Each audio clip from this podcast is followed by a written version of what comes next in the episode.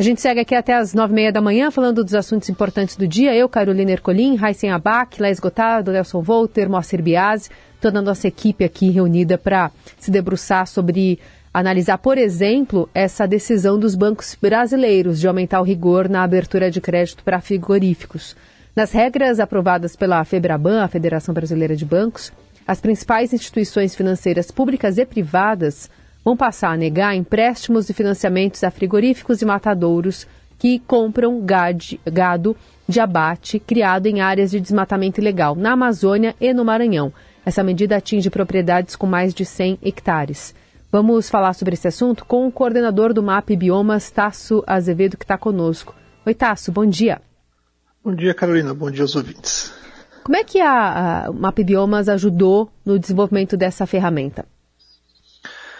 A gente não, não ajudou, ajudou, diretamente, isso é uma decisão dos bancos, né? Mas a gente tem um sistema é, que detecta e, e, faz relatórios de cada um dos desmatamentos que ocorrem no Brasil desde 2019, né? Então, cada evento de desmatamento que ocorre, a gente faz um relatório específico indicando é, se há indícios de, de irregularidade. Isso é publicado e aí os, os bancos, vários bancos já usam ele para esses dados para poder definir né, se há indício né, de desmatamento ilegal que coloca em risco é, o financiamento do banco está indo para o desmatamento ilegal. Acho que o que tem de novidade nessa, nessa medida é que, em vez de ser uma, uma, uma ação só específica a uma determinada é, um financiamento que vai para uma fazenda, né, ou uma área de produção específica, ela está tornando uh, responsáveis os frigoríficos por, veri por, verificar toda a sua cadeia de produção.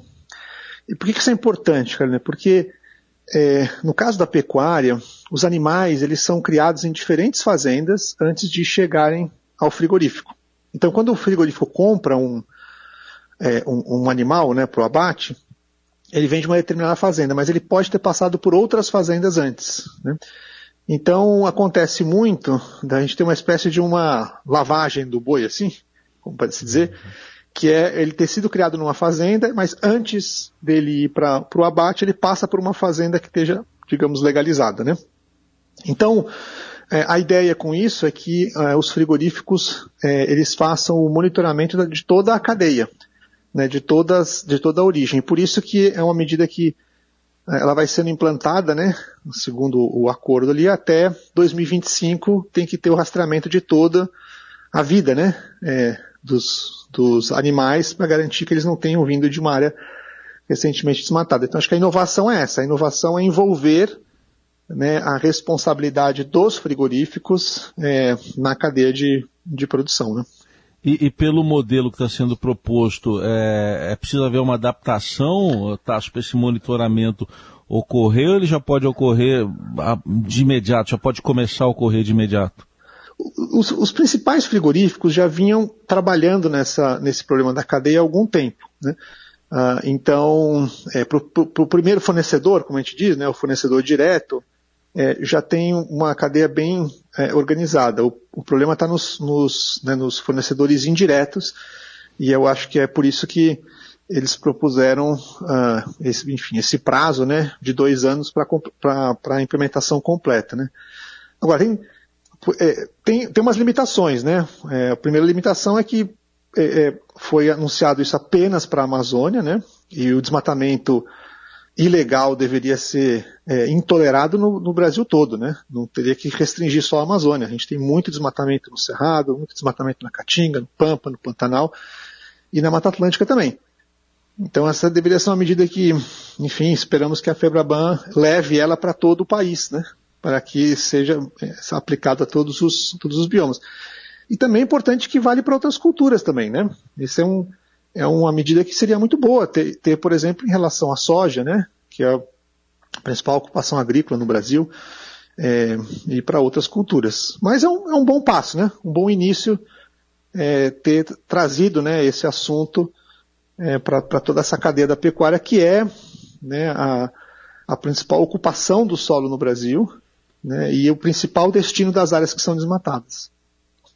Boa observação, né, de que foi muito específico, né, para a região da Amazônia Maranhão e que trata-se apenas da cadeia da, da produção de, de, carne bovina e aí colocando essa, essa vírgula aí que poderia já ter vindo nesse primeiro momento, mas a ideia, na sua visão, até porque a gente é, ouviu ontem algumas representações de, de setor né, de, de produção de carne dizendo que até defende essa medida, essa, esse aumento de padrão de sustentabilidade em todos os elos da pecuária, mas defende que a medida também seja estendida a outros setores. Até por essa movimentação é, de, um, de um setor que responde até uma demanda internacional e por isso também já adota esses critérios de rastreabilidade há algum tempo.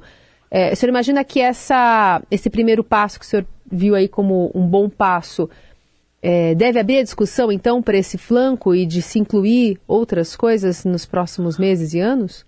Eu acho que é fundamental, né? Assim, especialmente se se tratando de uma autorregulação, né? Que é algo que está sendo proposto para autorregular, né? Então, é, uh, quer dizer, claramente isso deveria estar tá, se estendendo, inclusive, para mais além, né? Por exemplo, toda a questão do, do ouro, né? É, de garimpo. É, e acho que também deveria ser estendido essa, é, essa medida para pensar especificamente a questão, é, é, por exemplo, de, de produção que venha de forma ilegal dentro de áreas indígenas, por exemplo, ou de áreas protegidas, né? em geral, né? não especificamente na Amazônia e num, lugar. Né? A gente está vivendo um, momento de muita tensão no Brasil. Né? Vídea, por exemplo, essa, essa medida adotada pelo, né, aprovada na Câmara ontem sobre o marco temporal e que é uma, é uma coisa horrível, né, que, que, é, que se passou ontem. Então, eu acho que é, um setor, né, como o setor financeiro, para dar esses sinais, né, quando faz isso, né, ontem o representante da Febraban falou disso, né, que é dar um sinal para a sociedade sobre a responsabilidade com a questão climática, a questão é, da proteção ambiental, é, precisa ir além de fazer aquilo que é quase o óbvio, né? que é não financiar é, desmatamento ilegal. É, precisa ir além. Né? O Brasil precisa acabar com o desmatamento em si. Né? A meta do Brasil é acabar com o desmatamento até 2030, não é o desmatamento ilegal. A gente precisa acabar com o desmatamento, né? porque ele ameaça é, o, nossa geração de energia, ameaça a, inclusive a própria produção de alimento. Né? Por conta da nossa da, da intrínseca ligação entre os nossos recursos naturais, a floresta e, o, e a produção de água, por exemplo. Então, é, sim, precisa ir além. E Tasso, como é que pode como é que pode se dar esse monitoramento do ponto de vista ali da atualização de dados, né, de quanto e quanto tempo esses dados são atualizados, é, e, e, como que se evita, por exemplo, que alguém vá lá, peça um empréstimo hum, antes de fazer um desmatamento e depois de conseguir o faça? É, assim, é, isso é uma coisa bem, bem tradicional. Já o Brasil tem os sistemas pioneiros de monitoramento de florestas no mundo todo, né? O INPE vem fazendo esse trabalho de monitoramento, no caso da Amazônia, por exemplo, desde 1988, 89, né? Então é o sistema mais longevo do mundo, é a referência, inclusive, com a qual se constrói todos os demais sistemas, até o que a gente faz também é, se baseia nesse, nesse histórico, né? é, do INPE. Então esse não é um problema, isso é tudo feito por imagem de satélite. A imagem de satélite ela é uma prova né, é, do, que, do que aconteceu. É, ela consegue é, identificar quando aconteceu um desmatamento, né, localizar no tempo, e aí você pode verificar se houve ou não uma autorização para aquele desmatamento. Então isso é, isso é, é, é bem tranquilo de, é, de ser feito. O que acontece é assim, a, a, mecânica é, você vai no, no banco, pede um financiamento. É, você tem que pedir um financiamento para uma área específica. É, e aí você vai definir se aquela área tem ou não tem desmatamento. Então, no caso dos, dessa medida com os frigoríficos, é um pouco diferente.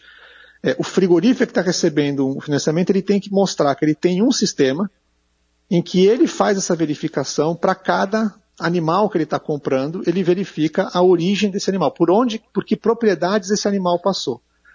E aí você olha se nas propriedades por onde esse animal passou, houve desmatamento ou não houve desmatamento. Aí não é uma questão de ver se aquele, né, aquela propriedade recebeu ou não recebeu financiamento. A questão é saber se os animais que estão indo para os frigoríficos, ele veio de propriedades que tiveram ou não tiveram desmatamento. E ter ou não ter desmatamento é, é totalmente verificável no, no Brasil já há 30 anos. Que tipo de impacto e quando esse impacto a gente já pode começar a observar com essa mudança? O, o impacto que nós vamos ver é, é ter os, os, frigoríficos, né, aqui no prazo máximo de dois anos, tendo as suas cadeias totalmente monitoradas, isso vai restringir uh, o acesso à venda de produtos né, que venham de áreas uh, desmatadas ilegalmente. Então, isso é um tremendo um desincentivo a se fazer o desmatamento e ocupação de áreas é, de floresta no, no, no, Brasil. Nesse caso, agora, particularmente na Amazônia, uhum. esperamos que possa ser, possa ser estendido para todo o Brasil. Acho que, acho que à medida que os frigoríficos façam esse controle para a Amazônia, não faz muito sentido que não o façam também para todos os outros biomas, né?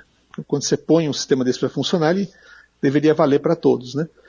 Então, é, isso, isso, isso deve impactar uh, as taxas de desmatamento e ajudar a trazer as taxas de desmatamento para baixo, com o nosso objetivo, né, do Brasil, que é um objetivo do Brasil, de zerar o desmatamento até 2030. Esse recorte também de áreas uh, de 100 hectares é um recorte adequado na sua avaliação? Eu acho que esse é, esse é, um, é um, recorte para lidar com a, com, é, com a questão da, da, pequena produção que, que tem, porque porque no Brasil é, é possível você ter o desmatamento para a subsistência, né? É, então acho que foi, esse recorte tem um pouco esse, esse olhar e, uh, e, realmente o grosso da área de, da área de desmatamento acontece nas áreas é, uh, maiores de 100 hectares, né? Embora o, o, número de desmatamentos possa ser maior em áreas pequenas, a área né, afetada é seguramente nas áreas é, maiores de 100 hectares. Né? Uhum. Então, lembrando que uma área de 100 hectares vai ter desmatamentos menores do que 100 hectares. Né?